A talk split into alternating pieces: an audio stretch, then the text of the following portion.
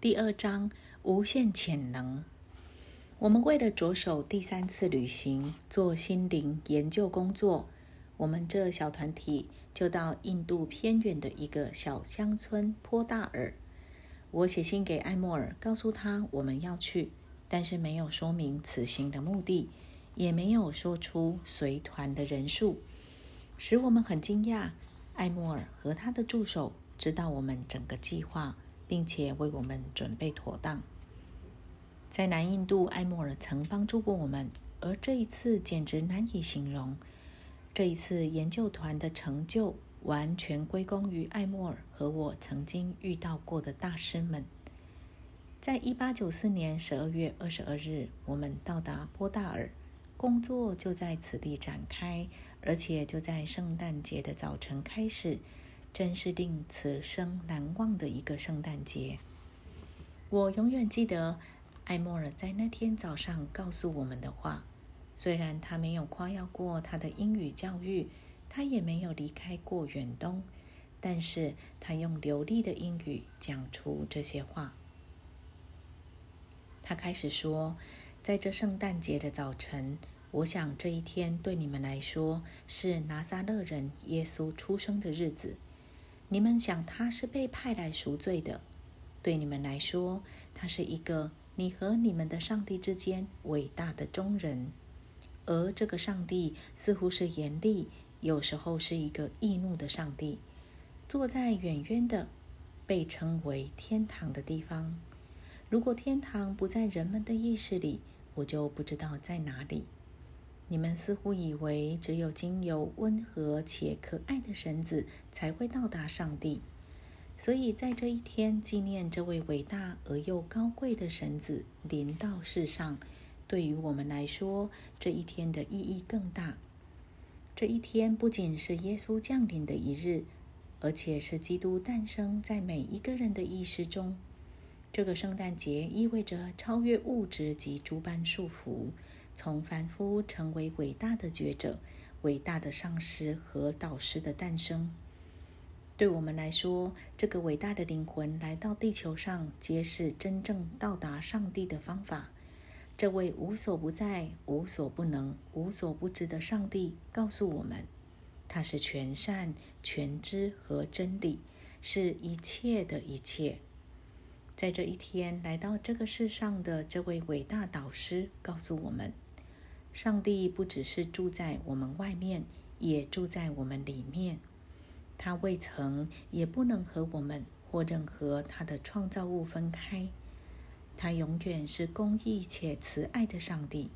他是全备，知晓一切，知道一就是万事万物的真理。纵使我了解所有的人，我的力量也无法告诉你。或是用一千倍的方法，也不能表达出神圣的诞生对我们所具有的意义。我们知道，并且希望你们也会明白，这位伟大的上师和导师来到我们中间，使我们对此生命能完全的了解，而且明白所有的限制只是人们自己造成的，也没有必要为这些限制多做解释。我们知道，这伟大的教导指示出在它里面的基督，并且是经由他去做他伟大的工作，而这个相同的基督也住在你们、我和全人类里面，所以应用他的教导，我们也能做他所做过的工作，以及更伟大的工作。我们相信耶稣的来临，更能完全的表示上帝是万事万物的一个伟大且是唯一的一个起因。上帝就是一切。你也许听过，我们相信耶稣早年在我们这里接受过训练。也许你们有些人不相信，不管怎么样，他是否在我们这里受过训练，或直接得自上帝的启示都没有关系。万事万物皆来自一个源头，是不是？一个来自上帝的理念，一个人的心。当人心接触到来自上帝的理念，然后说出来，那么其他人不能再从宇宙中接触到这个理念吗？一个人已经接触到这个理念，并且把它传播出来。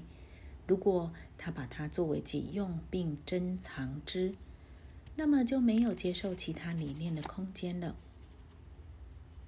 要接受更多，我们就要把所接受的全部付出去。如果我们保有着所接受的，就会停滞，像水推动轮子转动发电。如果水不流动，机器就会停顿。只有水流动，轮子才会转，产生力量。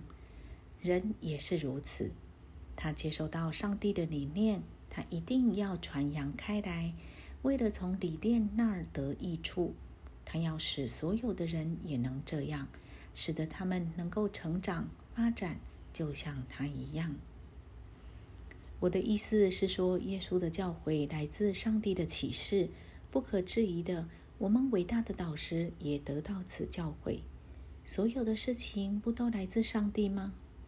一个人可以做，其他人就不能做吗？我相信你们确信上帝很愿意小谕自己给所有的人，正如同他小谕耶稣和其他人一样。唯一需要的是每个人都愿意交托给上帝。我们由衷的相信一切是平等的。所有的人是一体的。耶稣做过的伟大的工作，每个人也都能做。你将会明白，这些工作里面没有什么神秘的地方，只是人把它想象的太奇妙了。你们来此是抱着半信半疑的态度，而你们会跟我们在一起生活，就知道我们的真实情况。待工作和研究结束时，信与不信。随你们的意思。